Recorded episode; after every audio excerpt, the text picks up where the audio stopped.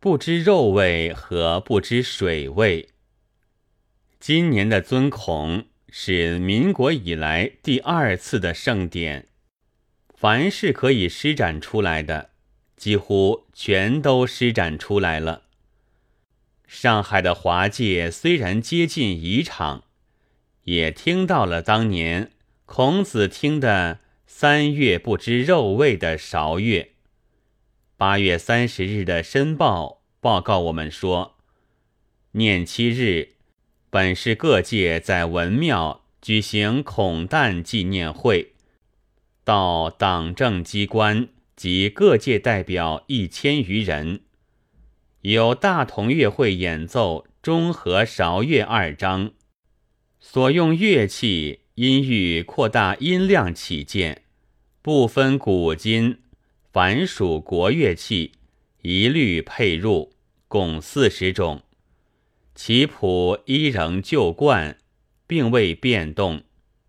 灵其节奏庄严肃穆，不同凡响，令人悠然起敬，如亲三代以上之承平雅颂，亦即我国民族性。酷爱和平之表示也。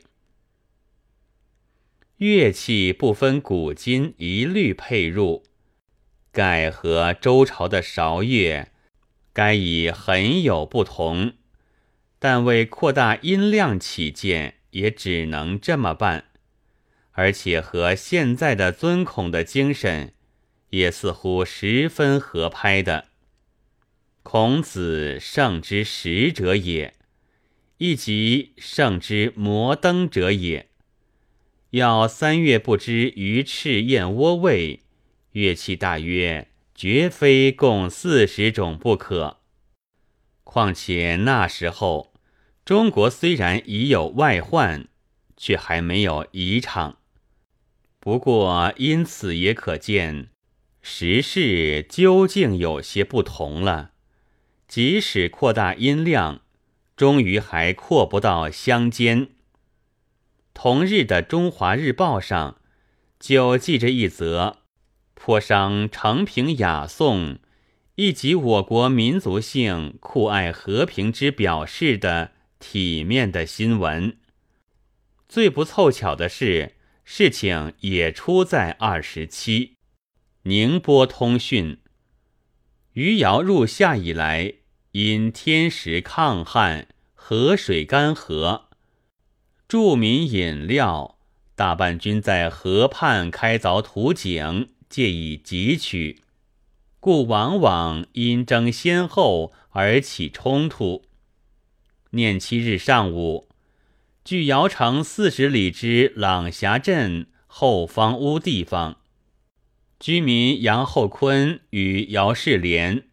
又因争井水发生冲突，互相夹殴。姚世莲以烟筒头猛击杨头部，杨当即昏倒在地。继姚又以木棍石块击杨中要害，竟遭殴毙。待临近闻声施救，杨早已气绝。而姚世莲见已闯祸，只必不能免，即乘机逃避。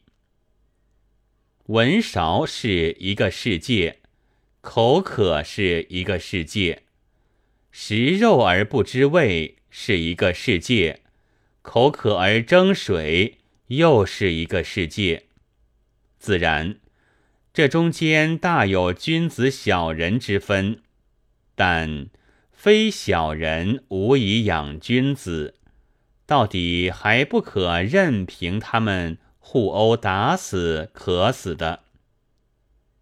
听说在阿拉伯有些地方水已经是宝贝，为了喝水要用血去换。我国民族性是酷爱和平的，想必不至于如此。但余姚的实力。